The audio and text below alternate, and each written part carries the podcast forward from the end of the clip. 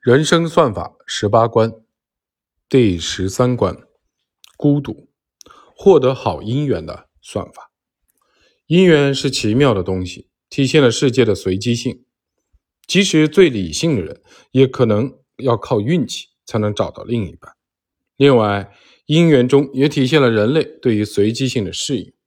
例如，在这一关里，麦克斯韦妖指出，情侣之间的和谐共处。有赖于对方对信息商的调节。人是社会的动物，我们总会感到孤独，需要寻找同伴。本章我们会用姻缘问题来举例，与你探讨孤独这个人生的难题是如何破解。姻缘是指婚姻的缘分，这个词本身就有概率的意思。有句耳熟能详的话说：“千里姻缘一线牵。”所谓的千里姻缘，可以理解为距离遥远的婚姻的缘分，可以出现的概率很低。很多人认为一线牵的姻缘就是宿命，自己一定要在茫茫的人海中找到真命的天子或真命的天女。其实并非如此。这个世界上真正适合你的人有多少呢？还真有人推算过自己潜在的女朋友的数量。英国华威大学数学系讲师皮特·巴克斯，在我为什么没有女朋友一文中，采用德雷克公式推算了潜在女朋友的数量。具体的方法如下：第一，住在我附近的女性有多少？假设有四百万。第二，多少人年龄适合呢？假设有百分之二十，那就是八十万。第三，多少人是单身呢？假设有一半还剩四十万，多少人有大学文凭呢？假设有百分之二十六，所以是十万四千人。第五，这中间又有多少人有魅力呢？算百分之五吧，有五千两百人。第六，这些人当中有多少人认为我有魅力？也算百分之五，还有两百六十人。我真的受不了了。第七，那又有多少人有可能和我合得来？假如是百分之十，那就还剩下二十六个人。也就是说，即便你生活在四百万人口的大城市，潜在的符合条件的女性一共也只有二十六个，更别说你有可能根本遇不到。你会不会对爱情感到失望或者绝望？先别失望，这个推算的方式的问题在于，它的条件和估算的概率非常的苛刻。如果完全按照上述的假设来想，可能真的很难遇到另外的一半。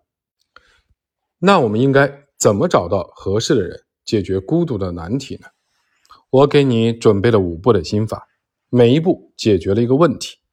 第一步，如何找人；第二步，用什么心态去找人；第三步，如何停止寻找，确认目标；第四步，如何判断一个人是否适合长期的相处。第五步，如何经营一段长久的关系？如何找到合适的人？在如何找人这一步中，你要做的就是扩大样本量。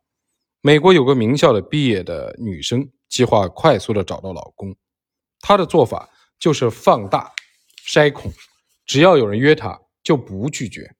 她这样做并不是因为花心，而是想从喝一杯咖啡开始，和更多的人接触。后来他发现，那些过去认为压根没有约会可能的对象，给自己带来了很多的惊喜。没过多久，他就结婚了。对方是一个他从来就没有考虑过的类型。也就是说，想找到合适的人，一定要从扩大样本量开始，尝试跟更多的人接触，适当保持潜在对象的多样性与丰富度。第二步是用什么心态去找人。我教你一个我原创的三门模型，请你想象一个带花园的房子，并尝试用它来形容一个人内心的开放程度。最外面的大门是花园的门，然后是房子的大门，最后是卧室的门。有的人花园大门敞开，但你很难进入房子的大门。这就像是在社交场合遇到的某个人，表面上看他很热情。但你很难与之深交。有人大门紧闭，房子的大门也不轻易向人敞开。可一旦你穿过外层的两扇门，他恨不得立马把卧室的门也为你打开。这类人平时很内向，看起来拒人于千里之外，但别人稍微对他真诚点他就恨不得把心立即掏出来。把三门模型做一个框架，来帮助你评判、理解身边的人。结合这套模型，我们可以找到脱单的正确的做法：看好卧室的门。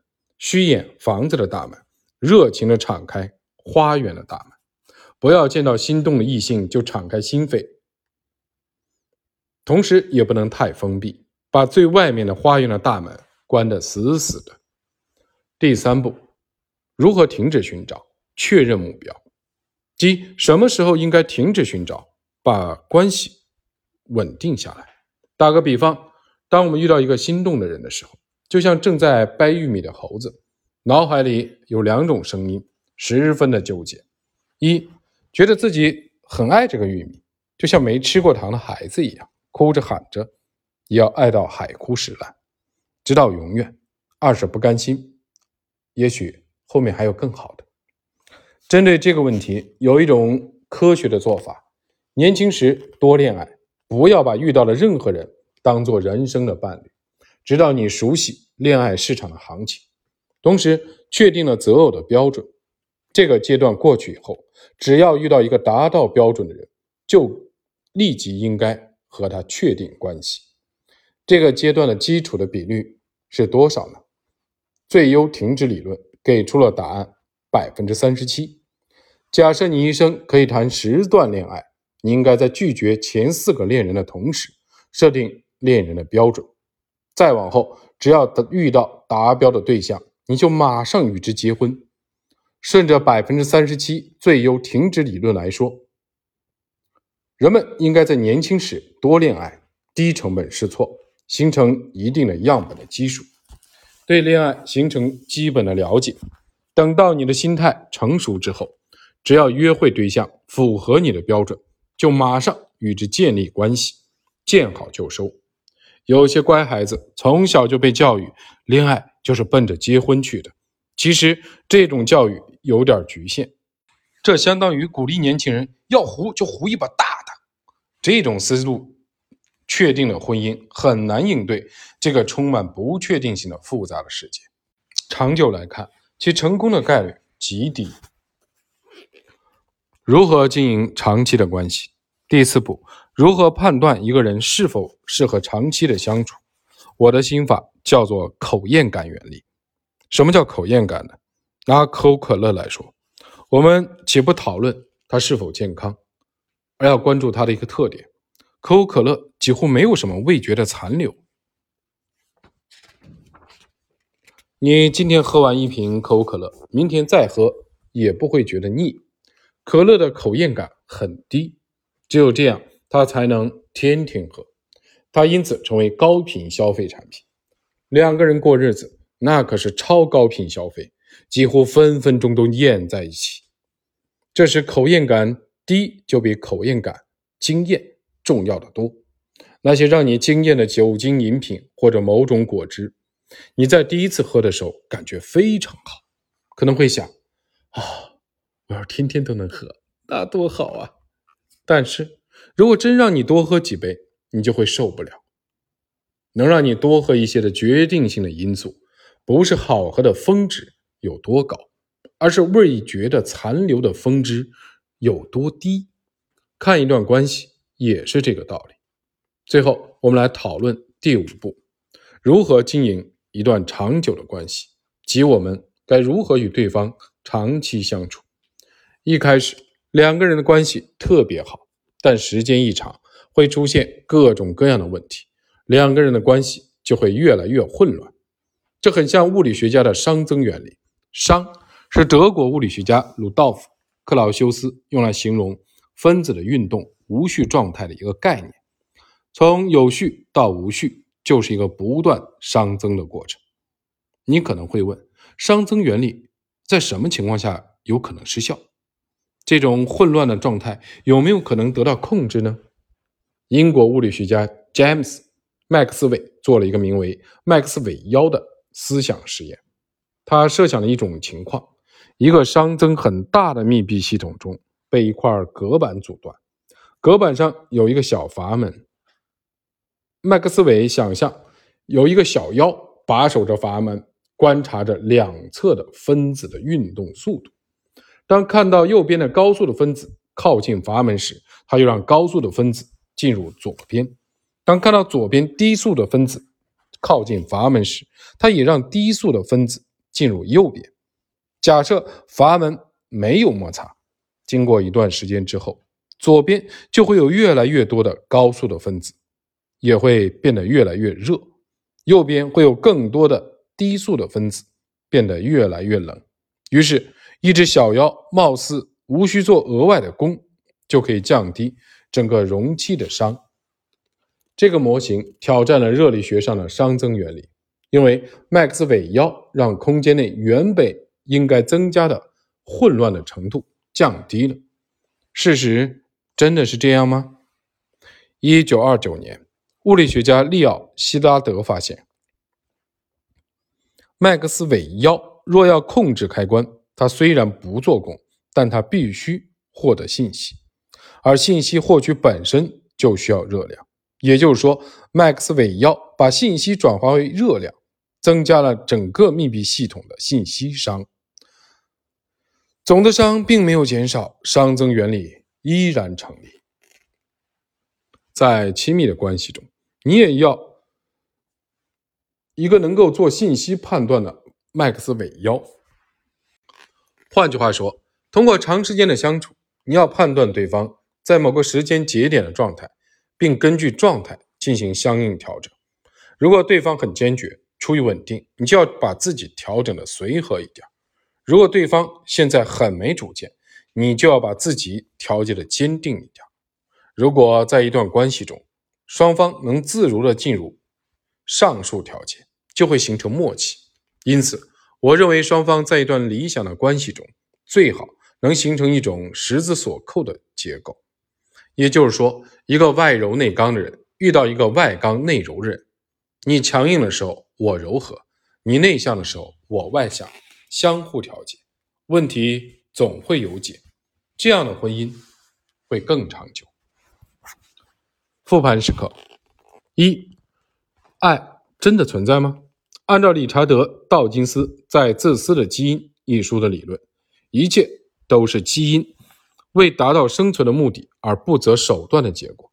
人性世界的各种美好、丑恶其实毫无意义，生存完全是一种偶然的结果。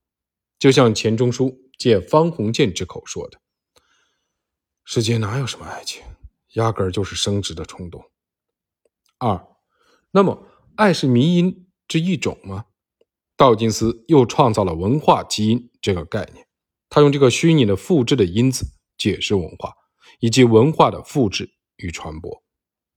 三，不妨说，爱是基因与迷因的交织地带，因此，爱意味着理性与感性的交织，动物属性与社会属性的交织。